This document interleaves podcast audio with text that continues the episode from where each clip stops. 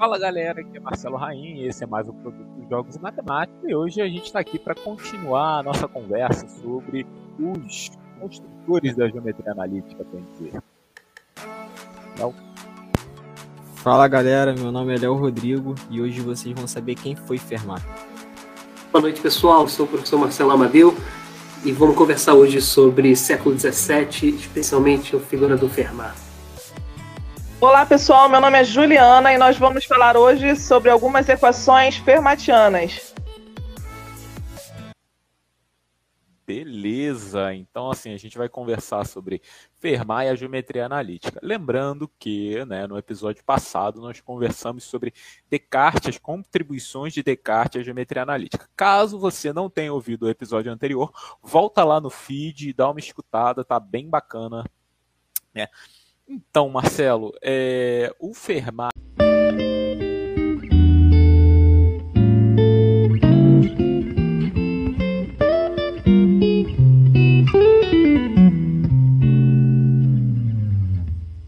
E o Descartes, né, eles, eles foram contemporâneos e muita gente atribui né, o advento da geometria analítica ao Descartes. A gente já viu né, no episódio passado que não foi bem assim, né, que estava acontecendo uma certa estruturação sobre essa miscelânea entre o pensamento geométrico e o pensamento aonde Descartes, né, ele teve o produto aí que foi o discurso do método, onde ele trazia muitas aplicações sobre essa metodologia de resolver problemas e dentro da geometria é, o discurso do método trabalhou um pouco com essa ideia de geometria analítica, que era simplesmente estabelecer, resolver problemas onde a gente tinha duas variáveis, né? ou seja, você tem soluções que seriam indeterminadas.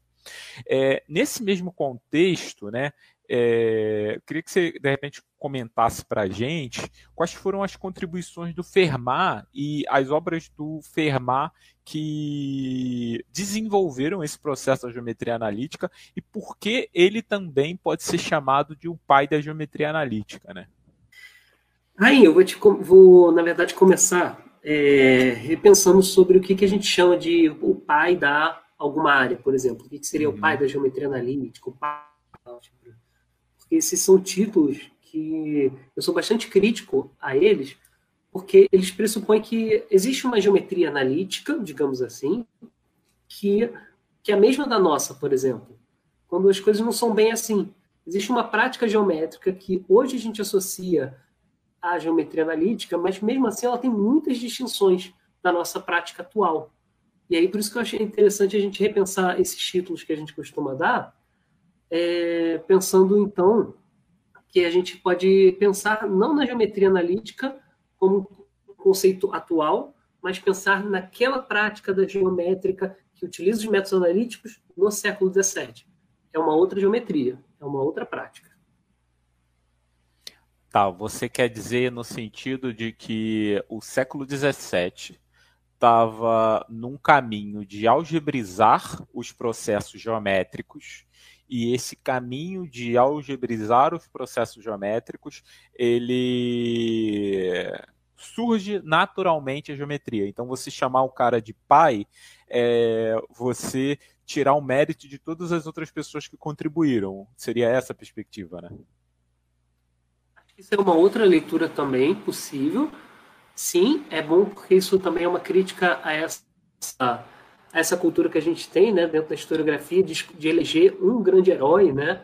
Parece muito uhum. aquela historiografia que a gente tinha anos atrás, né, algumas décadas atrás, que a gente fazia na escola, que ficava decorando quem era José Bonifácio, quem era Pedro II, sabe? E não olhava para o contexto como um todo, né, as relações políticas, as relações sociais ali envolvidas, isso tudo. Na história da matemática é a mesma coisa. Quando você elege um personagem, você está apagando todos os outros que, tão, que são especialmente os contemporâneos a eles, que não Sim. têm o mesmo prestígio. Mas a outra leitura é, é, é outra que eu fiz, que é mais no sentido de que as práticas matemáticas elas vão mudando. Tá? A gente tem esse olhar privilegiado de conseguir olhar para o passado e saber o que, que vai vingar ao longo da história. Quais os desdobramentos que aquilo vai ter décadas e séculos depois. Tá? Isso é o nosso olhar privilegiado.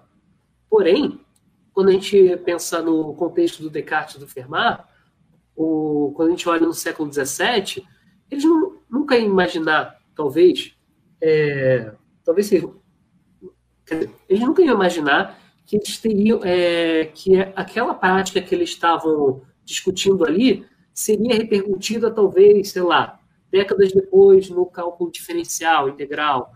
Muitos, alguns séculos depois, isso ia se desdobrar, por exemplo, numa disciplina universitária que hoje a gente chama de geometria analítica, sabe? É, por isso que é difícil você dizer o pai dá, porque eles não, não tem como saber o que, que ia acontecer depois, e fora que a gente também atropela, a gente, a gente lapida aquela prática daquele período, procurando só aquilo que interessa a gente hoje, né? É o olhar anacrônico que a gente chama. É o olhar Sim. que a gente está só buscando aquilo que vingou na história.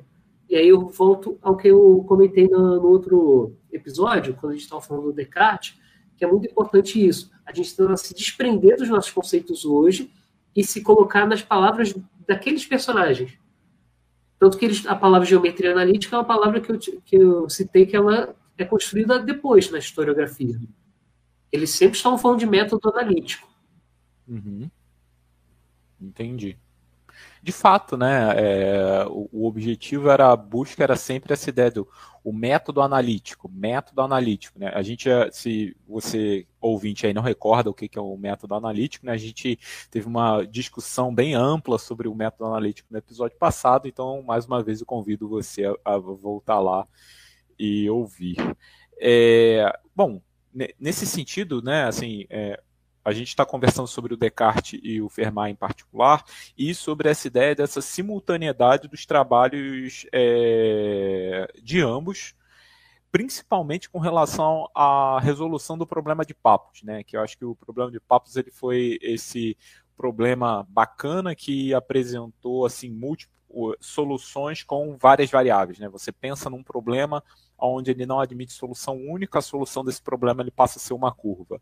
É, sobre essa questão da simultaneidade dessa, dessa construção, né, da resolução desse problema utilizando esse ferramental, é, como a gente consegue entender isso? Assim, digamos, se o Fermat e o, o Descartes, por exemplo, eles não tivessem publicado esse, esses trabalhos, provavelmente outros matemáticos teriam feito. Qual era a, a estrutura do conhecimento na época para, digamos assim, várias pessoas estarem, estarem pensando sobre os mesmos assuntos em lugares diferentes, sem se conhecerem, né? Eu acho que isso também é uma coisa bacana de se entender. Boa questão. É, eu acho que a gente pode começar pensando sobre essa suposta coincidência que acontece. Tá? Vamos começar por isso. O... Vamos pensar o que, que seria coincidência dentro da historiografia. Tá? Pensa que Descartes e Fermat ambos eram franceses. É, Descartes e Fermat, eles, por exemplo, ambos tiveram uma formação erudita tradicional da sua época, estudaram em escolas jesuítas, depois estudaram em, universidades também católicas, né? Burguês, burguês, né? Burguês. Ele tinha uma, ele exatamente era de uma classe bastante privilegiada, né? O e eles, então, eles também tinham amig, amizades em comuns também. Então, eles não estavam tão isolados assim, a princípio, tá? Eles tiveram leituras muito parecidas também, né? Acesso aos grandes clássicos. É, aí, talvez depois disso, um ou outro teve um caminho diferente do, de, diferente entre si, né? A questão especialmente do Descartes, ele saiu da França e tudo mais, mas ainda assim a rede de intelectuais era muito pequena, né? Naquele período, é, pensando que a aristocracia, a burguesia, a burguesia já era uma classe muito restrita, né? Em termos de população, pensando que quem são os intelectuais dentro desse nicho, né? Quem é que está estudando matemática nesse nicho, aí vai ser um ovo, né? Vai ser um número muito menor. Bom, e aí, essa questão da, é, da simultaneidade, eu fico pensando talvez no exercício. É, vamos criar um exercício fictício, né? Talvez a gente poderia chamar de coincidência se, sei lá, no, no Império Azteca você tivesse uma proposição matemática muito semelhante à proposição que um francês aí também estava fazendo simultaneamente, que eles não tiveram contato nenhum, digamos assim. Aí a gente poderia chamar de coincidência, mas não foi o caso, né? Então, e aí o que, que isso revela para a gente? A parte interessante dessa simultaneidade que acontece, que o Descartes e Fermat é um episódio que acontece essa simultaneidade. A gente tem outros episódios na história da matemática e depois a gente pode até fazer um episódio sobre isso que parece interessante, né? Discutindo sobre essas coincidências. E o que ela revela, revela para a gente, na verdade, é que existe uma, uma prática compartilhada, uma prática comum entre eles. Parece que eles estão se debruçando sobre as mesmas questões. Isso é algo importante também, né, de você pensar. Uma comunidade científica, uma comunidade matemática ali, ela, uma das características dela, é, que a gente começa a identificar o que é uma, a noção de comunidade, é você pensar que eles estão debruçados sobre as mesmas questões. É, o, as notações também, elas, por exemplo, Descartes e Fermat têm umas notações diferentes, sim, mas ainda assim elas não são tão, é, é, digamos assim, elas não são incompatíveis entre si. Dá para se traduzir facilmente uma notação na outra, sem muito esforço. E, e aí você pensa também, ah, o, tem também a questão do, eu falei da, da, dos métodos também, né? Esse método que eles estão propondo são métodos inovadores? São. E, contudo, eles se baseiam em, em outros métodos que são compartilhados entre a comunidade, entende? Então tem uma questão de originalidade aí entre eles, com certeza, mas o que é muito mais revelador para a gente é pensar que, poxa, essa coincidência revela para a gente que existe uma, uma, comunidade que talvez a gente possa repensar a forma que a gente conta essa história, pensando justamente, hum, legal, eles podem ser gênios, eles podem ser pessoas super produtivas, sim, mas ainda assim estão inseridos numa comunidade, e essa relação é que eu acho que ela traz muito mais pano para manga, para discussão, para a gente compreender a matemática do período, do que só olhar para personagens isolados. Professor, o senhor estava falando aí sobre é, que eles eram burgueses, né? Então, consequentemente, eles tinham uma certa posição na, na sociedade naquela época. E no final do século XVII, a França estava passando por uma reestruturação política. E assim, como isso interferiu assim nos trabalhos que eles fizeram e na matemática assim naquela época? Legal, Léo. É sempre legal a gente tentar fazer essas aproximações com é, o que acontecia, né, politicamente, socialmente, né, com o que estava acontecendo é, na matemática também, porque essas coisas não são desassociáveis, né? Isso é bem legal de você perguntar. O contexto da França era bem turbulento nessa primeira metade do século XVII, tá? Especialmente porque é, estava em, em iria se, é, estava se aquela a chamada Guerra dos 30 Anos, não sei se, se vocês conhecem essa guerra, mas foi uma guerra protagonizada por é, entre, de um lado, católicos e do outro lado, protestantes. E, como a, a guerra diz, né, ela durou é, 30 anos e foi uma massacre sangrenta. Então, que, por exemplo, um, dos, um desses massacres é a famosa Noite de São Bartolomeu, em que você tem, uma, você tem um assassinato de protestantes dentro da França. A França é católica, né? majoritariamente católica. Só que isso teria sido uma resposta à difusão do protestantismo dentro da França. Então, uma forma de conter isso foi esse massacre que aconteceu nessa, nessa noite é, contra protestantes. E o contexto, por exemplo, do Descartes, isso tem tudo a ver com a história dele, assim, a Guerra dos 30 Anos especificamente. A do Fermat eu não sei dizer o quanto que impacta diretamente, mas o do Descartes, por exemplo, ele, ele sai da França, um dos motivos que ele vai sair da França é ser extremamente crítico a esse Estado católico, né? É, ele teve uma criação católica, ele vem de uma família católica, mas por conta dessa, dessas disputas que ele tem dentro, dentro dessa, da França católica, ele prefere, por exemplo, é, morar na Holanda. Então ele vai, inclusive, participar da Guerra dos 30 Anos, é, só que do lado dos holandeses e posteriormente, quer dizer, do lado dos alemães até, depois da, que ele sai da Holanda. Na Holanda ele até se alista, se alista no exército do Maurício Nassau, o mesmo Maurício Nassau que tem na história do Brasil, que vai ocupar é, Pernambuco. E, enfim, esse é o contexto do Descartes em relação a, essa, a esse, digamos assim, esse olhar mais global sobre essas relações turbulentas. Mas o que, que isso tem a ver com a matemática especificamente? O que vai ter a ver com a matemática do século XIX é, é você pensar que a, catolic, a, as práticas católicas em relação às ciências de forma geral é muito conservadora, comparado com as práticas que você encontra é, dos protestantes. Eles parecem um pouco mais. É, você vai olhar os trabalhos assim do, de, desses matemáticos que vêm de países, que vêm de culturas protestantes, você vai ver que eles parecem ter uma cabeça que a gente chamaria hoje talvez mais progressista do que os católicos. Os católicos estavam muito mais, mais presos, digamos assim, ao contexto dos grandes clássicos, é, de você reproduzir esses textos, enquanto que uma postura dos protestantes que você vai encontrar nessa modernidade é mais voltada a, digamos assim, essa inovação. Há um. Tanto que uma dessas interpretações possíveis que se tem disso é a tese do Robert Merton, que eu acho que eu citei ela rapidamente no outro episódio, mas ele é um sociólogo que vai olhar justamente essas relações, assim, não especificamente Descartes Fermat, mas no contexto da Inglaterra, no contexto do Newton, é, relacionando muito a, a, dinâmica capitalista do é, essa associação né, que tem do capitalismo com, no protestantismo dentro da Inglaterra nesse período do final do século XVII e como que isso, essas demandas têm a ver com o desenvolvimento desse mesmo período. Ele vai fazer umas aproximações assim que eu acho bem interessante.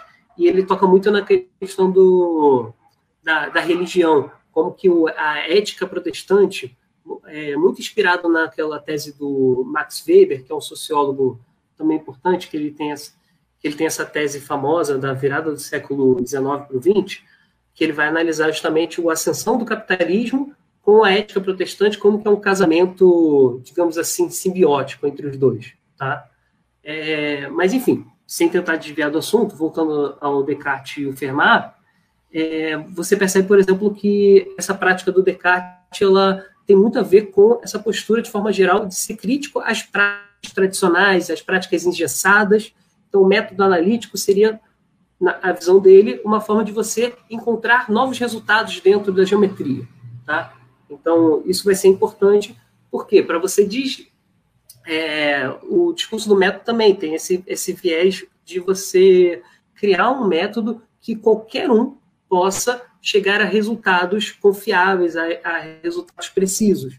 Como? É, sem precisar se debruçar nos grandes autores, sem precisar se debruçar nos, é, a partir das autoridades intelectuais daquela época para você dizer se é algo legítimo ou não. Qualquer um pode acessar a verdade. É, é, nesse sentido que o Descartes vai colocar o seu discurso do método, e aí, como a gente já falou no outro episódio, o, a geometria vai ser um, um, desses ensaios aplicando o método científico lá do Descartes. E aí o Fermat também tem a ver com, com essa história, porque o Fermat ele tá, já está muito mais ligado ao catolicismo. Mas quando eu falo que a, a Igreja Católica, em geral, para as intelectualidades, ela vai ser muito conservadora, não só para a intelectualidade, é muito mais conservadora do que o lado protestante, isso também é difícil de generalizar, porque você tem personagens que a gente num olhar anacrônico, a gente poderia classificar eles como progressistas, que é o caso, por exemplo, do Mersenne, que é um personagem que a gente vai falar mais daqui a pouco, que é um padre católico e que ele vai fazer essa correspondência, ele vai ter uma rede de correspondências muito forte, na, é, ele, ele fica em Paris, mas ele vai se corresponder com muitas pessoas, é, com muitos intelectuais, tanto em Paris como na França, como também na, na Europa como um todo. E aí ele que vai fazer, por exemplo, o Descartes e o Fermat entrarem em contato um com o outro, após cada um publicar os seus trabalhos. Tanto que ele envia para o Fermat antes da publicação do o trabalho do Descartes, antes da publicação oficial, digamos assim. Então rola, rola muito essa, essa disputa aí, mediada por esse personagem. E esse personagem é um personagem católico ele não está tão engessado, digamos assim, naquela cultura católica que, do século XVII que a gente consegue é, identificar. Então, acho que são essas formas que às vezes não são tão diretas assim, mas que quando a gente olha para as práticas como um todo, você vê que tem, tudo está relacionado nesse sentido, né? mesmo que indiretamente às vezes. É, o, eu tenho uma, uma fala sobre essa coisa do Mersenne, né? Que isso era interessante que o Mersenne é a impressão que eu tenho é que ele é um cara muito culto, matematicamente falando. Não sei se ele fazia esse tipo de, de dinâmica é, de enviar artigo para os pares é, em outras áreas da, digamos assim, da filosofia de modo geral. Só que ele era um cara que, pelo que dá a entender, que ele conhecia muito do assunto e ele sabia quem sabia daquilo, entendeu? Porque ele falou assim: ah, se você. Ah, ó, pô, peguei esse trabalho aqui, puta, quem vai gostar de ler esse trabalho aqui é o Fermar, Fermar vai achar bacana isso aqui. Aí ia lá enviava para Ah, não, isso aqui, quem vai gostar de ler é o Pascal. Não, vamos enviar para o Pascal.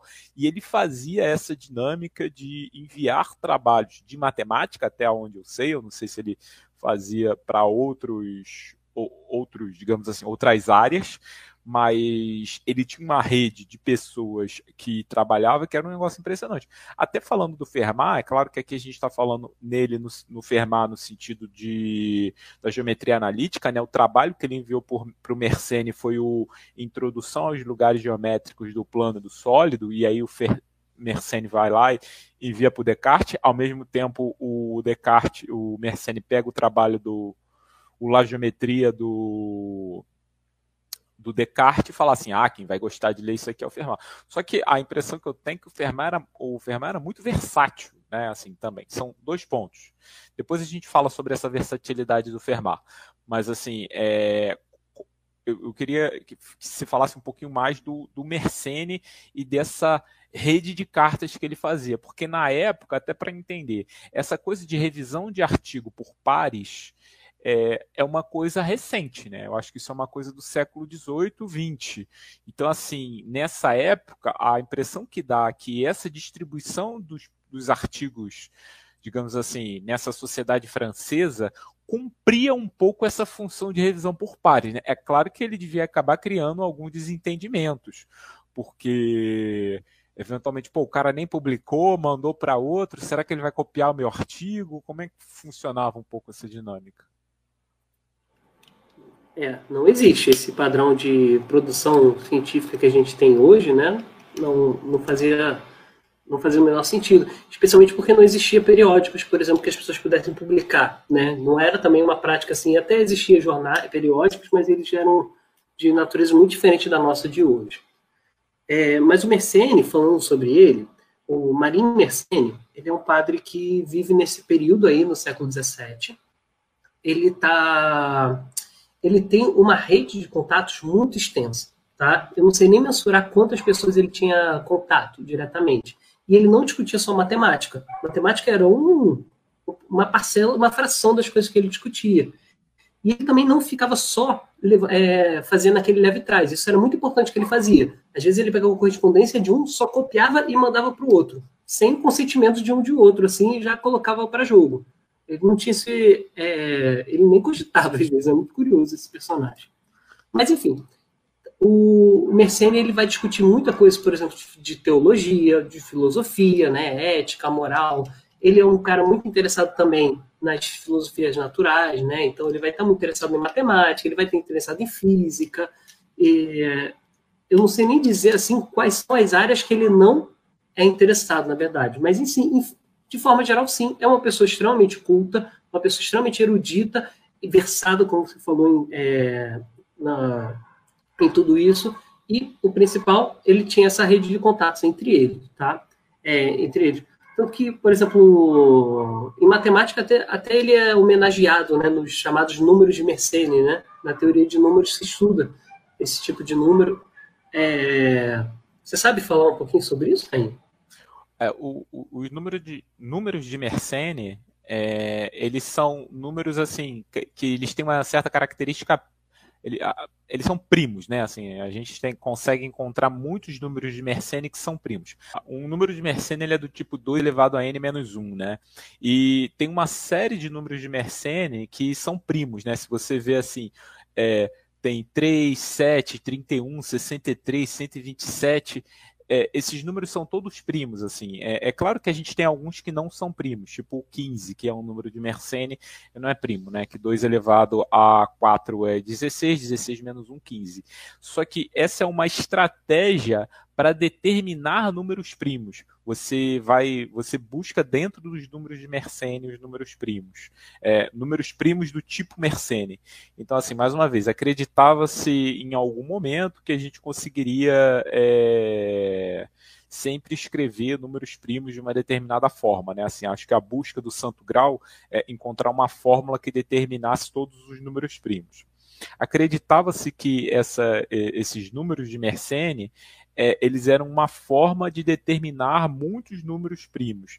É, tanto que eu acho que o 51 número de Mersenne, ou seja, 2 elevado a 51 é, menos 1, ele é primo. Existe uma série de outros números que a gente consegue, assim, ah, o 51 é, tem uma formulazinha aqui bonita, né? O 51 número de Mersenne primo, ele é 2 elevado a 8 milhões 589 mil é, 933 menos 1.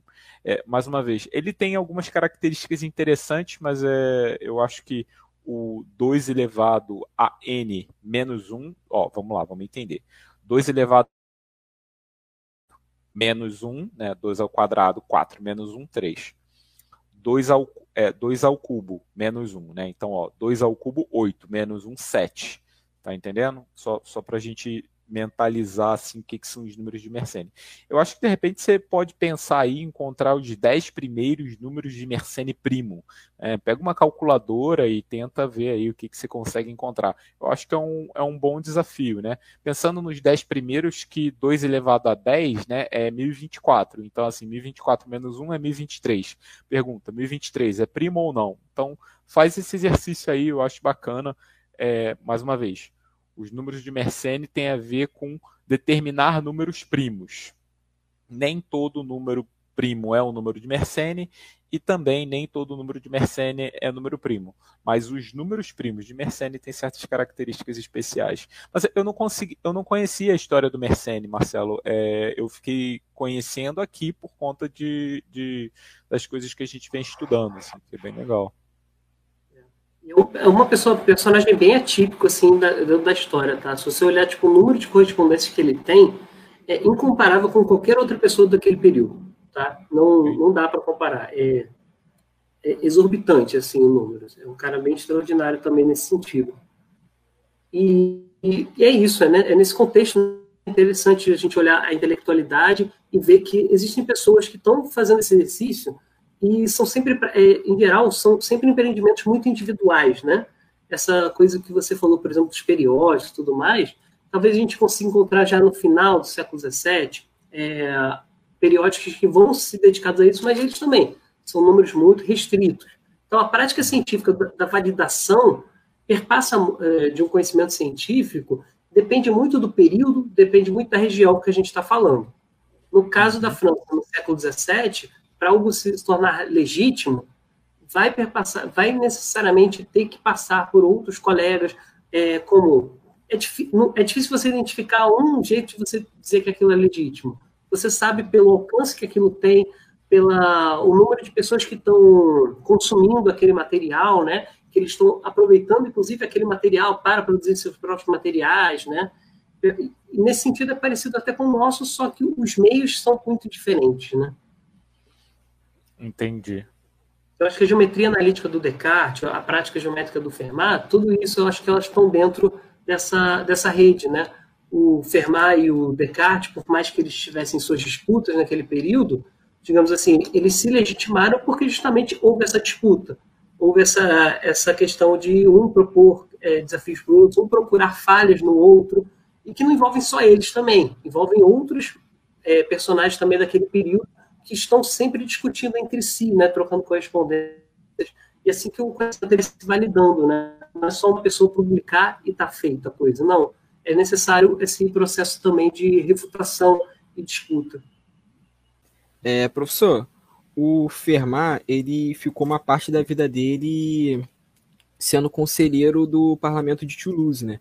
E aí, em 1900 e 1631, ele era advogado e também era oficial do governo. E aí nisso ele teve até que mudar o nome dele. E assim, nessa época, pelas datas assim que eu vi, ele ainda estava trabalhando com matemática, né? Ele ainda estava ligado à matemática e desenvolvendo conteúdo também. Assunto aí, Léo, porque tem um, um, ponto importante que eu queria até trazer aqui para nossa discussão, que é sobre essa coisa de você ter uma profissão além de produzir matemática, tá? O, na historiografia é muito comum assim as pessoas falarem que ah, essa é a era dos amadores. E aí vai pegar o Fermat, inclusive criando o título de príncipe dos amadores. Eu não gosto desse tipo de leitura, tá? Porque pressupõe que existe um matemático profissional. Vamos pensar o que seria um matemático profissional no século XVII. Não existe curso de, forma, é, de matemática para você se formar. Existe, por exemplo, na, na, nessa formação tradicional clássica, existe a, as artes liberais, né? Você se formava nas artes liberais na universidade e uma dessa, é, dessas sete artes liberais, quatro delas são matemática, tá? Era a música, a astronomia, a geometria e a aritmética, tá? Eram essas quatro artes ligadas à matemática. O... E, e aí sim, tanto Descartes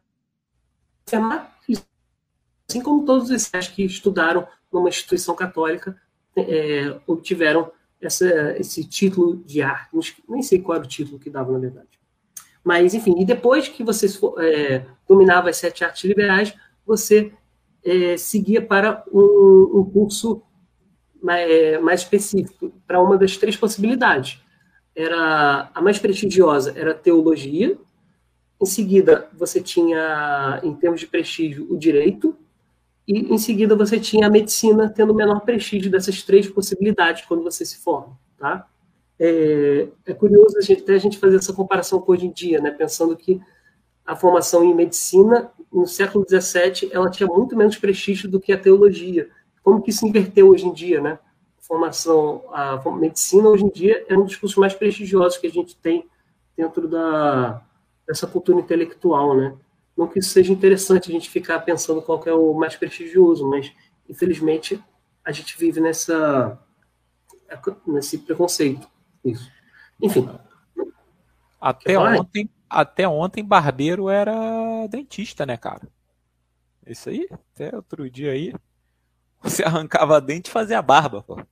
Então, no, no, mesmo lugar. Então, é, é de fato, é, esse advento das profissões é um negócio interessante. É, não, é, eles já eram, a impressão que eu tenho, é claro que o, o Descartes ele já era rico, né? Assim, ele não era uma pessoa que, que não tivesse dinheiro.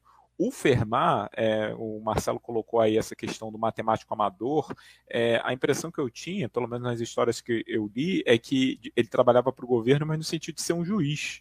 Ele até tinha que se manter um pouco afastado da sociedade, e eu acho que isso até favoreceu muito a, ao trabalho com matemática, né? Uma vez que de repente ele não tinha tanto trabalho jurídico, ele acabava sempre gostou de matemática e acabava é, tendo tempo para pensar nessas questões. E assim era bacana que o, o Fermat mais uma vez, apesar da, da correspondência dele do Mersenne, né, ter ficado famoso por conta do, da desavença, vou botar desavença entre aspas aqui, que ele teve com Descartes, Marcelo acabou de explicar para a gente que não era bem assim, né, era uma, era uma disputa quase que saudável ali entre as pessoas, é, pra, mais ou menos, né, para refutar e aprovar os argumentos um do outro, mas o Fermat, mais uma vez, pelo que eu ouvi dizer, era um cara arrogante, assim, ele ele mandava cartas para as universidades no sentido, ó, eu resolvi esse problema e eu quero saber se você consegue resolver. É, eu queria ver até, até onde isso procede, assim, se a gente tem outras informações sobre isso, porque, mais uma vez, essas informações eu tenho de uma conversa de corredor com professores mais velhos, que tinham um pouco mais de conhecimento, mas assim, é, é, aquela coisa que a gente vê e não sabe se é verdade, mas a impressão que, que eu tinha era que o Fermat sendo uma pessoa arrogante, entendeu? Entendi. Eu, eu não sei dizer se ele é arrogante ou não, tá? Mas eu sei que envolvia também, além das disputas intelectuais, elas também eram muito bem vaidade, tá? Essas pessoas, é, tanto Mersenne, hum, Mersenne não sei dizer, mas tanto Fermat como Descartes, eles eram vaidosos por si só e, e eles estavam definindo seu método com unhas e dentes, entende? Eles não estavam é, não estavam dispostos a torcer o braço, tá? Mas eventualmente eles chegam mais ou menos a um consenso, inclusive eles param essas disputas, assim. Elas estavam muito, ficaram muito intensas, assim, durante um período, se não me engano, um até dois anos de disputa, e depois, quando eles mais ou menos se entenderam, ficou por isso e, ok, abraço. E eles pararam de trocar correspondência entre si. Entendi. Bem curioso, assim, tipo, que acabou mais ou menos da noite pro dia. É curioso, é estranho isso. Mas falando sobre isso, essas coisas da, dos desafios, é, era extremamente comum isso. Não extremamente, mas era bastante comum isso. O, eu, eu lembro de já ter lido, por exemplo, uma correspondência do próprio Fermat, é, enviando para o Mersenne alguma questão matemática, agora não vou lembrar qual que era, é, falando que, ah, tem aquele rapaz que eu acho que ele vai saber resolver esse negócio aí. Depois você manda aí para ele, sabe, ver se ele consegue. Era normal você ficar desafiando uns aos outros. Por isso que eu acho que nessas horas tinha um pouquinho de vaidade, assim, para mostrar que eu consigo e você não. Também tinha um pouco isso. Mas, eventualmente, esse modo de operante foi o modo em que esses caras acabavam produzindo, é, produzindo muitas coisas assim que, eventualmente, vingaram né, dentro da matemática, né, como questões pertinentes, até vingaram dentro do seu próprio período e também tiveram uma longevidade maior, né? Que é, inclusive o método analítico unido com a álgebra é um desses exemplos de um método que ele vai é, ter uma longevidade bem profícua, né? Isso ele vai, inclusive, nos séculos seguintes, você vai ver praticamente se tornar uma prática comum dentro da matemática, que não era comum no século XVII ainda.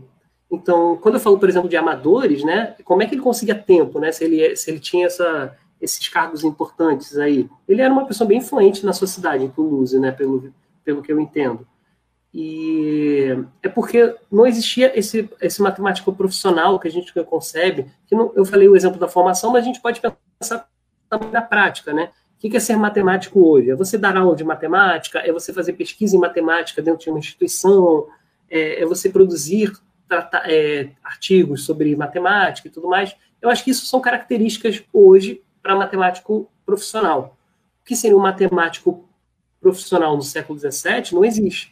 Mas o matemático século XVII vai ser aquele cara que está produzindo matemática, tá? de alguma forma, seja através de correspondência ou seja publicando livros, que é o caso do, do Descartes e do Fermat. Eles vão produzir livros. Nem todos os matemáticos daquele período produziam livros, mas eles estavam lá produzindo é, matemática, se desafiando uns aos outros. É, então, é, é, muito anacrônico quando a gente fala de matemático amador. E como eles conseguiam tempo, confesso que eu não sei como que eles conseguiam tempo. É, mas, a, a, mas eu entendo, de um ponto de vista também, que o caso do Descartes, o Descartes ele vem de uma família muito rica. Então, o Descartes ele nunca precisou trabalhar. Ele só foi trabalhar no final da vida dele, num contexto muito específico que depois a gente fala sobre isso. Mas até então ele nunca tinha trabalhado. Ele, ele podia viver uma vida é, de confortável, aproveitando apenas da riqueza da sua família. O, o Fermat, por outro lado, não. O Fermat, por outro lado, ele precisava trabalhar. Mas também não quer dizer que o cara é, era da. É, era um. Ele tinha um trabalho braçal, né? Trabalhava numa fazenda, né? Ele, tinha, ele acordava de manhã cedo e, e só, ia ser, só ia dormir quando sol se punha, e aí, enfim, trabalhava até de noite, e depois ia dormir e tudo mais. Não era esse tipo de trabalho de natureza que o Fermat tinha. O Fermat tinha um, um trabalho que era essencialmente intelectual. Né? Ele trabalhava dentro do, do, no estado de Toulouse, lá, que eu não entendo muito bem o que, que ele fazia, o que, que, qual era a profissão de um jurista naquele período. Nem sei se ele era jurista, mas é, eu suponho que ele era, mas ele usufruía de ser advogado. O Descartes, por exemplo, ele era advogado de formação também, só que a diferença é que ele nunca exerceu a profissão. É, tanto que ele nem gostava de utilizar desse título. É, e aí, enfim, eu, acredito que ele conseguia tempo por conta da sua atividade estar ligada muito à intelectualidade. E aí casava as coisas. Só que tinha um porém que caracteriza muito o Fermat, que é o que inclusive vai com o teorema de Fermat. É um desses exemplos. Mas era eu que era recorrente no discurso do Fermat, quando ele estava desafiando uns aos outros, dizendo que ele consegue fazer não sei o quê, mas ele estava sem tempo é, para fazer aquilo. E aí ele poderia depois, em algum momento, fazer isso, mas naquele momento ele não poderia porque estava sem tempo. O Fermat fazia isso com muita frequência nas correspondências dele. Eventualmente, um, em um momento que ele vai ficar é, eternizado, digamos assim, dentro da história, vai ser quando ele pega o, o teorema que depois a gente vai chamar de último teorema de Fermat, que ele está no, no, livro do Diofanto, e ele escreve na margenzinha lá, pequenininho, né? É, algo do tipo, uma prova maravilhosa para essa para esse teorema, mas a margem aqui não, não cabe aqui na margem. E eu suponho que o Rainha quer falar sobre, sobre essa historinha. É, o, esse problema do último teorema de Fermat é, engraçado, né? Porque é, eu, muito provavelmente a demonstração do Fermat estava errada, né? Porque pelo que se, se concentra com relação aos métodos matemáticos da época, existia um método de decaimento para equações, você ia diminuindo o grau da, das equações para entender as soluções inteiras, existia esse método. Hã? Mas qual o teorema de Fermat? O último teorema de Fermat, ele consiste em determinar soluções inteiras para a equação x elevado a n mais y elevado a n igual a z elevado a n para n maior ou igual a 3. Bom, vamos pensar no caso 2, tá? O caso 2 tem solução. Por quê? É deter... me, me diga três valores inteiros, vou perguntar para o Léo, hein? Me diga três valores inteiros que satisfazem a equação x ao quadrado mais y ao quadrado igual a z ao quadrado. Valores inteiros de x, y e z. Léo, você sabe dizer? De cabeça assim? Será? Sim, sim, porque se você botar respectivamente o 3, o 4 e o 5 para cada x, o y, z, você vai ver que iguala, né? Porque o 3 ao quadrado vai ser 9 o 4 ao quadrado 16 vai igualar a 25, que é 5 ao quadrado no caso. Então, exatamente. E o Fermat propõe que para o caso n maior ou igual a 3, a gente não tem solução. Esse teorema fica 183 anos em aberto, né? Minto. 183? Não. 356. Ele fica 356 anos em aberto, se eu não me engano. Ele é proposto pelo, Fermat e ele só é resolvido em 1994 pelo Andrew Wiles. É, mais uma vez, diversas pessoas tentaram provar esse teorema. Né? Existe um livro com, com, cujo nome é O Último Teorema de Fermat, onde ele conta a história do percurso dessa solução, que ele é bem interessante. Mas assim, só para registrar, muito provavelmente o Fermat, é, a solução que o Fermat tinha proposto para esse problema super geral, muito provavelmente estava errada, porque a matemática da época não permitia é, que isso acontecesse dessa forma. Outras pessoas tentaram aplicar o método e viram que tinha um erro. E, mais uma vez, precisou de mais de 300 anos de história da matemática, de pessoas criando outras equivalências do, do resultado para a gente conseguir demonstrar esse teorema. Ele é feito baseado na ideia de curvas algébricas. Particularmente não é a minha área, essa parte de álgebra, mas é bem interessante. Você consegue encontrar o artigo grátis da demonstração do último teorema de Fermat na internet. Qualquer um poder, poder que soubesse esse tipo de matemática pode consultar e dar uma olhada, tá? Mas assim, é uma matemática bem dura. Particularmente, eu nunca me atrevi a pegar o, o artigo para ler, porque é muito distante do que eu escolhi estudar. Então, assim, mas é, é bem bacana. Enfim, se você tiver com muita dificuldade na prova, você pode escrever lá no rodapé, dar uma de Fermat, que aí vamos ver se, se, se esse resultado cola com o seu professor. Provavelmente eu acho que não, mas vale, vale tentar. É, eu, eu, acho que com relação ao, ao Fermat e as ideias dele é isso, né? Assim, a gente conhece muito ele por conta desse teorema, mas ele te, teve muitas outras contribuições dentro do universo da matemática. É, eu conhecia mais ele dentro da aula de álgebra, Marcelo, para para ser sincero, assim, ele tem o pequeno teorema de Fermat, né? O pequeno teorema de Fermat é um resultado bem interessante. Ele mostra que se você tem A elevado a um número primo, pega um A, um número inteiro, um número natural, na verdade. Se você pega A elevado a um número primo e divide ele por esse número primo, o resto da divisão de A elevado a P por esse número primo P, ele vai ser A. Né? Ele, ele dá A, exatamente A. Isso é uma maluquice, gente. Isso aí como isso dá certo, eu acho impressionante. Então, é, a demonstração envolve um pouquinho de combinatória, tem umas regrinhas de combinatória e tal, se vocês quiserem procurar. Depois eu posso deixar na descrição um, um vídeo ou um artigo que tem a demonstração do pequeno teorema de Fermat. Mas é o mesmo teorema de é o mesmo Fermat da álgebra, que é aí todo o pimpão com a geometria analítica, que se envolveu em, te, em treta com Descartes e que teve essas correspondências, né? Então, Mersenne.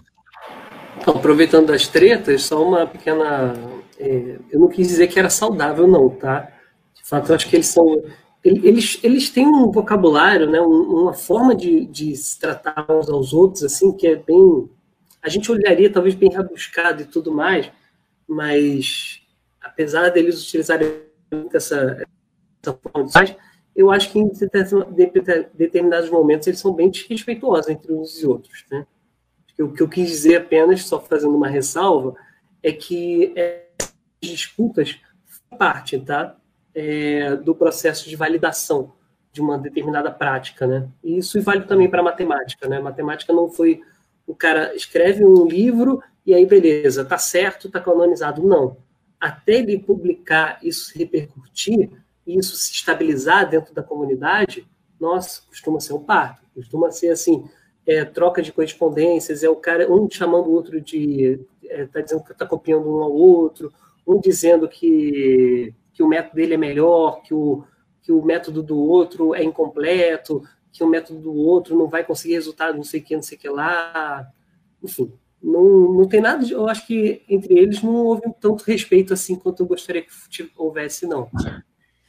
É, isso é engraçado, né? Você tá falando disso, eu tô lembrando de uma situação que eu, que eu vivi algumas vezes, não foi só uma, não, foram algumas vezes. Eu participava de um, de um seminário de análise na, na USP, eu fui duas vezes nesse seminário de análise na USP. E eu trabalho estava trabalhando na época com problemas inversos e equações diferenciais, aí tinha um russo que sempre estava presente nos seminários assim. E era engraçado que assim, não era uma coisa, não foi uma coisa particular comigo a gente estava sentado assistindo o seminário de um, qualquer pessoa, de repente ele levantava e começava a gritar. Mas assim, gritar sério. E falando essa merda tá tudo errado. Isso aí, pô, tu não tá com hipótese nenhuma, escreveu tudo mal, não sei o quê. Mas assim, gritando. Eu, eu acho que é, é, porque o meu orientador, aí falando bem e mal ao mesmo tempo do meu orientador da UFRJ, adora Antônio Roberto, adora, adora. Antônio Roberto é um cara que me ensinou muita coisa, inclusive a lidar com esse tipo de pessoa. Você deixa esse tipo de pessoa terminar de falar e você ia rebatendo cada um dos argumentos. De repente ele sentava e falava: Não, excelente. Mas assim, a forma que ele vinha para parecia um, uma coisa de maluco. Rapaz, era um, um cara branco, grande assim ele era maior que eu, assim, pô, tem 1,86m. O cara devia ter uns 2 metros de altura, cara. E, e, e, vinha gritando, batia no quadro. Assim, cara, que loucura. Aí você está falando de como as pessoas se relacionavam nessa correspondência. Eu, eu acho que me identifiquei. Pois é, gente, essa é a realidade tá, da história. É. É, bom, Marcelo, você comentou que não existia a profissão de matemático profissional. Né? Ou seja, você não era pago para estudar matemática. Então, pelo que eu entendi, aconteceu com Fermat e com Descartes, principalmente, eles já tinham uma profissão e eles estavam estudando matemática ali, ou você já era abastado e rico, você estava estudando matemática ali. Só que é, existia muita gente fazendo matemática, né? Na época, a França era um lugar que fervilhava ideias. Então, assim, um, existiam pessoas não ricas fazendo matemática, e dois, tinha alguém pagando para que se pesquisasse e se estudasse matemática na época. Eu estou falando de matemática aqui como algo porque é o que está ao meu redor. Mas assim, existia alguém pagando para fazer ciência? A, a, ideia é um pouco essa, assim, entendeu? É, então, isso também é bem importante essa questão, né? Como é que como é que esses matemáticos sobreviviam, né? Quem é que está pagando eles, né? Se eles recebiam salário para fazer isso, né? Eles recebiam por publicação. É, é, o, essa, as instituições, elas não. Quando a gente está falando de matemática do século XVII, quando a gente está falando de álgebra, a gente está falando desse tipo de geometria e tudo mais, não é a matemática praticada nessas instituições. Nas instituições que a gente fala, por exemplo, as escolas jesuítas, as universidades, elas são instituições que elas vão se apoiar muito nos clássicos antigos, assim, tá? É, não só nos antigos também, mas muitos medievais também. Então, quando a gente está falando de geometria, estudo de geometria numa universidade, ou no, é, vai ser basicamente Euclides, tá? Aquele texto de Euclides, e os alunos vão repetir os, o texto de Euclides. Quem dava aula, quem eram os professores, por exemplo, de matemática, né? Quem que dava essas lições de matemática? Essas lições eram padres, tá? Eram padres que eles é, já tinham dentro da estrutura do... E você vai ter muitos padres também é, que vão ser que, matemáticos, que vão produzir coisas novas. Não é um número, falei muitos, eu vou me corrigir, mas não é um número significativo, não. Mas alguns padres, eles fogem um pouco dessa regra de só reproduzir, tá? Mas quem vai, quem vai estar dentro dessas instituições são e eu nem sei dizer quando se a pessoa não for padre, como, a, como que ela estava inserida em alguma universidade. Eu não sei explicar sobre isso. Mas eu sei que é, de vez em quando rolavam algumas exceções. Mas a gente tem que olhar cada caso para poder entender por que, que essas exceções aconteceram. Enfim, é, mas o contexto, por exemplo, do nossos personagens do dia, né, o Descartes, o Fermat, é, Existia também, você citou o, o termo mecenas, né? Que eram, que, que eram pessoas ricas com dinheiro que patrocinavam as artes, tá? Então, na música isso é muito comum, né? Na música histórica, é, ao longo da história, a gente sempre tem esses personagens, esses mecenas aí, e eu não consigo nem citar algum, mas alguns desses personagens que a gente conta, que a gente conhece da música clássica, erudita, se não me engano, acho que Mozart ou Beethoven, eram patrocinados por mecenas, né? O... E eles tinham esse... É, na matemática isso acontecia, mas eu diria que nesse período não com muita frequência, mas no século XVIII isso já vai acontecer um pouco. Pra... Você tinha até citado o, o Gauss, e então seja até um bom exemplo de você olhar que nessa virada entre os séculos XVIII e XIX, o papel das instituições quando a gente está falando de instituições, tem, por exemplo, o observatório lá de, de, de Göttingen, é, você tinha as universidades, já tinham, é, as universidades não estavam necessariamente atreladas à igreja, já nesse período, elas estavam atreladas ao Estado. E aí você já tinha um processo de contratar professores, né, que vão fugir do, desse círculo é, de, do é, secular, digamos assim. E aí você tem, por exemplo, as academias de ciência. Só que as academias de ciência não existiam no período de Descartes e Fermat. As academias de ciência vão ser o primeiro ambiente em que você vai contratar uma pessoa para fazer pesquisa. Então, essa pesquisa só dependia, até então, ela só dependia de ações, empreendimentos individuais. Ou a pessoa tinha muito dinheiro, ou ela tinha um emprego confortável que permitia a ela é, e ela tivesse interesse né, em trabalhar com essas atividades intelectuais, e ela produzia conhecimento também no seu período, por livre e espontânea vontade, tá? E, ou você tinha o um último caso, que era o, caso dos mecenas. E eu nem sei dizer nesse momento assim quem poderia ser patrocinado por mecenas, mas a gente tem um período quase contemporâneo, é contemporâneo a eles, né, por um período, que é o Galileu. O, o Galileu, por exemplo, ele foi patrocinado pra, pela aristocracia o Descartes, no final da sua vida, ele vai trabalhar na é, para a rainha da Suécia e vai dar aulas para ela. Então, e talvez isso seja um bom exemplo de mecenas, no caso do Descartes, mas isso só vai acontecer no final da vida dele.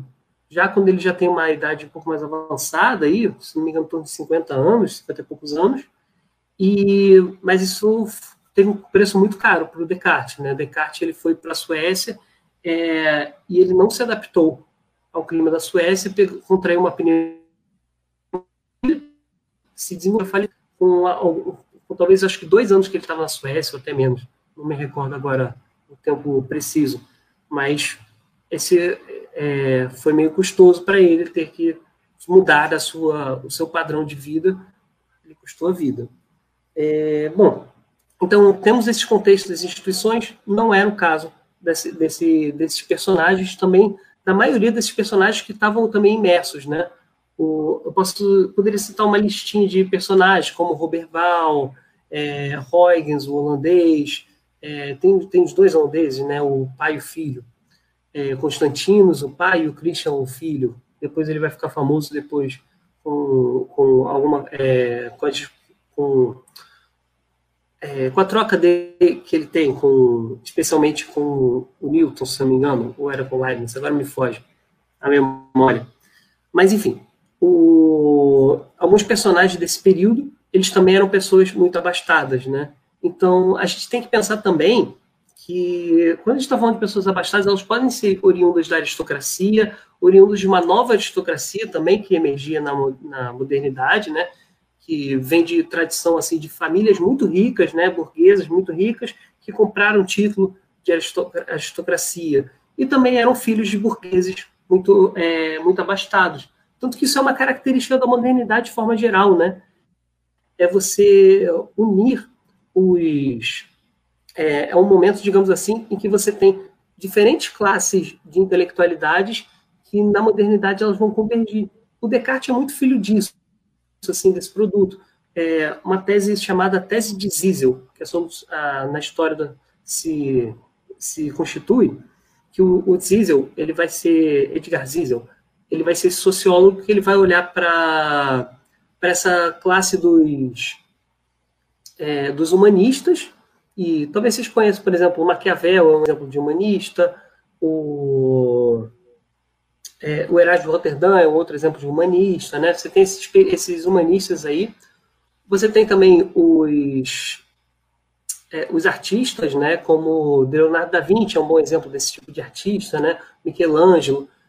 E você tem a classe também dos, é, dos eruditos clássicos, assim, que são que seria esses formados pela cultura, pela cultura católica, né? Dessas universidades. E na modernidade, como você tem essas pessoas ricas, é, é, muito diferente, por exemplo, de uma família é, de uma família pobre euro, é, europeia do período, é, ou uma família camponesa. Nem precisa ser uma família pobre em termos de dinheiro, assim, mas uma família que precisa do, do trabalho para o seu sustento. Essa família, por exemplo, ela não pode se dar o luxo de pegar um filho e colocar numa dessas escolas jesuítas, que apesar de serem de graça, é, eles não iam fazer isso porque era uma mão de obra que eles iam perder uma família camponesa, era esperado que o filho, assim que ele tivesse idade suficiente, ele começasse a ajudar nos trabalhos do, do pai. e aí isso vai se desmembrar. Por isso que essas pessoas, o, quem é que vai começar a frequentar essa, essa formação erudita? Com seus filhos de burgueses, que aí já vem de uma tradição é, é, artesanal, assim, burguesa, comerciante, e, e aí vão, vão, vão se unir a esse mundo dos, é, dos eruditos. E aí vai criar essa nova classe intelectual que caracteriza a modernidade, que é o tal da tese de que eu falei, que é unindo esses três mundos intelectuais num só. Então você tem o personagem, por exemplo, Galileu, você tem Descartes, né? O, nomes aí que na historiografia a gente conhece já muito bem. O Fermat também vai ser, vai ser oriundo disso, né? Então era muito comum eruditas muito antes assim, de assim, média. Esses intelectuais eram basicamente padres, eram pessoas ricas e aí é, ricas que não trabalhavam. Depois você tem essa nova classe de pessoas que são ricas, intelectuais e também trabalham, ou vêm de famílias que já têm algum ofício. E aí você percebe que isso vai mudar o, a modernidade, as práticas da modernidade, especialmente relativas à matemática, relativas à física e as outras áreas afins também, né? O papel da experimentação vai fazer parte dessa modernidade. Enfim, me alonguei muito, desculpa, gente. Não, Marcel, tá ótimo, porque aqui tem informação e fica a referência aí para você que está ouvindo a gente. Eu acho que o Léo tem uma pergunta aí para a gente fechar. E... Professor, e a Polytechnique passou a existir quando? Ah, legal, Léo. A Escola Politécnica França, é, de Paris, ela vai ser um empreendimento que ela só vai surgir no final do século XVIII, tá? É mais ou menos aí uns 150 anos depois do Descartes é, e do Fermat.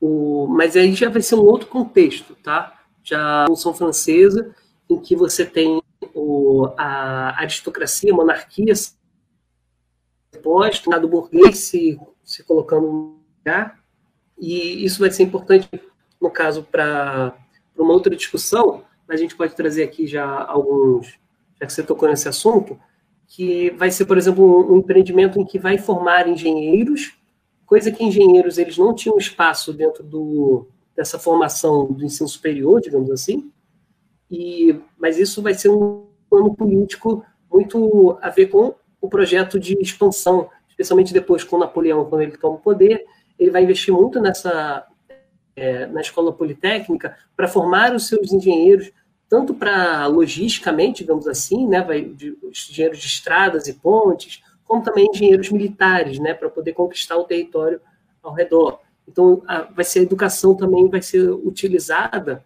para a, para fins políticos desse, desses líderes coisa que não acontecia no século XVII. Você não vai ver um monarca da época é, investindo na intelectualidade para expandir o seu território. Isso não tem nenhum caso aqui que eu consiga pensar. Mas o que acontece é esses monarcas eles vão, esses aristocratas eles vão contratar, é, vão patrocinar esses intelectuais para a educação dos seus filhos, para a sua própria educação e aí não, mas não no sentido assim de é, tão pragmático assim que nem a gente tem na escola politécnica, tá? É, isso é bacana, né? Assim, a gente, eu acho que esse recorte histórico que o Marcelo fez aqui com a gente, né? Eu acho que talvez é, isso, Marcelo, você entrar para o time foi uma aquisição muito legal, assim, porque essa perspectiva do historiador sobre o que está acontecendo é muito interessante, né? Você, assim, quando eu falava Descartes e depois alguém mencionava o Cauchy, que o Cauchy já foi professor na escola politécnica, né? É, a impressão que tinha é que foi pouco tempo, né? Mas é, você pegou uma comparação, é, apresentou uma comparação quando a gente estava em off aqui, que era como se é, eu estou falando da escola atual de 2020 e a gente estivesse falando, sei lá, do da, do início da UFRJ, lá quando o Dom Pedro II estabeleceu a universidade. Então, assim, você vê que é um período de 150 anos de diferença, né, cara? Assim, mais uma vez, é, a gente perde, perde muita perspectiva. Só quando você colocou esse exemplo assim, olha, gente, Descartes era assim. Só 150 anos depois que inventou a Polytechnique e teve todo esse reforço da engenharia, Napoleão e tudo mais. Nossa, foi muito tempo depois mesmo, né, assim, se, se passar dentro do recorte. E como foi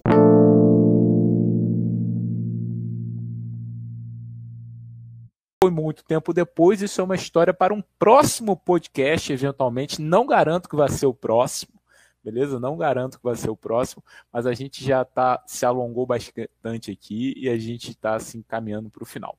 Bom, gente, não se esqueçam de se inscrever no nosso canal, tá? Se você estiver ouvindo a gente pelo Spotify, coloca follow aí no Spotify para seguir. Se você estiver escutando a gente pela Apple, dá cinco estrelas para a gente, que isso ajuda o canal a crescer. Beleza? Bom, segue a gente no Instagram, arroba Jogos e Matemática. E qualquer dúvida que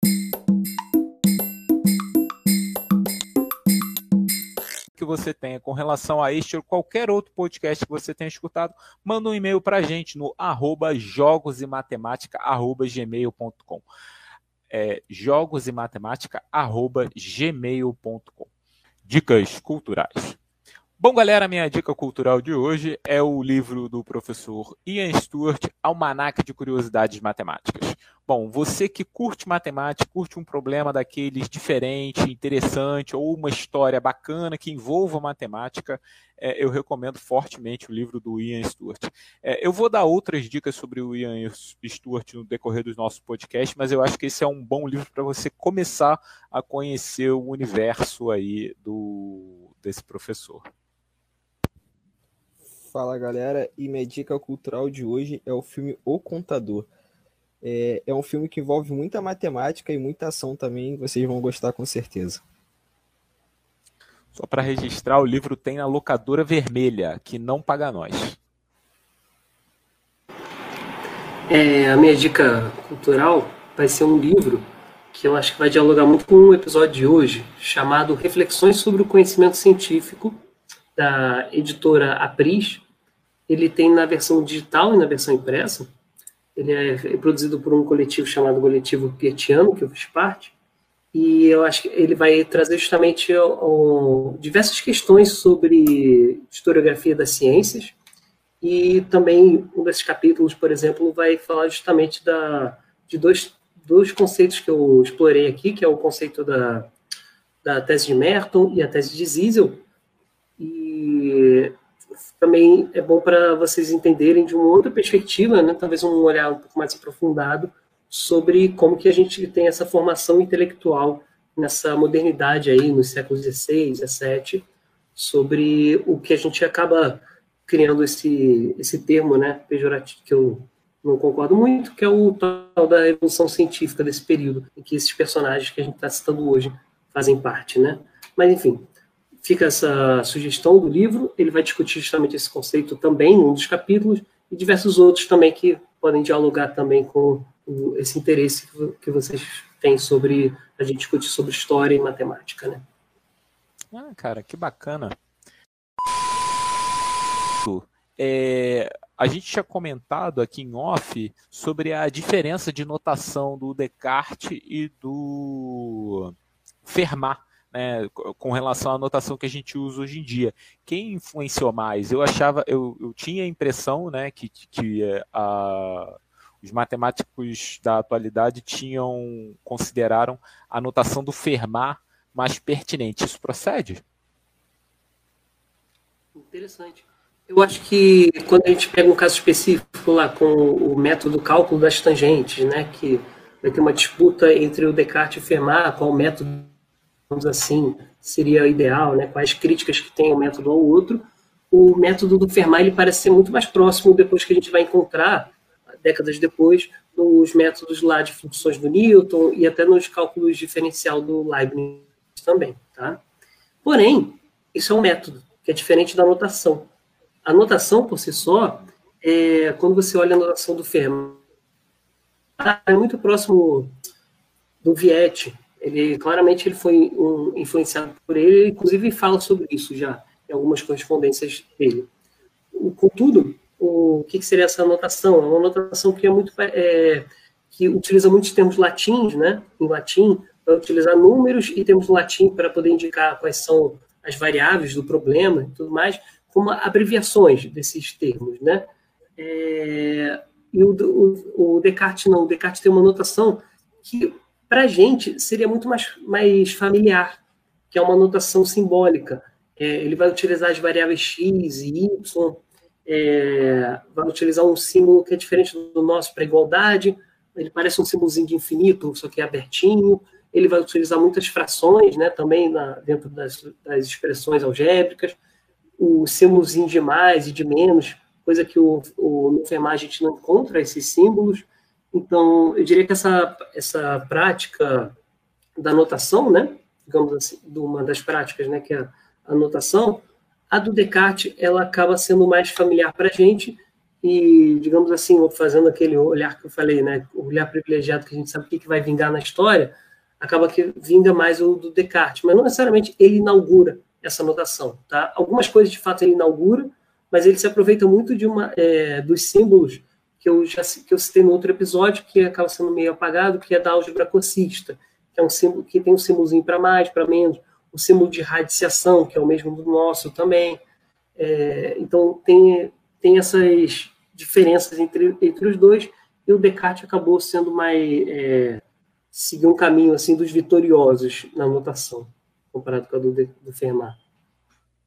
Entendi. Eu acho que eu fiquei com essa impressão exatamente por causa do método das tangentes que eu acho que eu olhei com mais carinho para ele, porque logo depois eu fui olhar o trabalho do Leibniz com relação ao método das tangentes, e aí eu acabei é, ficando com essa impressão. Não, mas bacana. Bom, então, gente, eu acho que é isso aí. Por hoje é só e a gente se vê no próximo episódio. Marcelo, alguma consideração final? Queridos, eu diria só para a gente é, continuar essas discussões que eu acho super saudável, né? refletir sobre as coincidências né? dentro da história da matemática, que Descartes e Fermat é um exemplo de coincidência, que é bem legal da gente discutir sobre elas, mas não da perspectiva da coincidência, mas procurando o que, que parece ser comum entre eles e o que, que parece ser uma prática compartilhada dentro da comunidade. Eu acho que isso enriquece qualquer discussão. E aí fazer o exercício, né, de quando você olhar é, quem, quem falou primeiro, né, quem inventou primeiro, uma, é, especialmente nesse período, essas discussões eu não acho que elas são tão ricas quando você pensar que, mas por que, que os dois fizeram praticamente juntos a mesma coisa? Aí isso eu acho que é uma pergunta muito mais interessante, que dá muito mais desdobramentos. Então é isso, galera. Bom e até a próxima.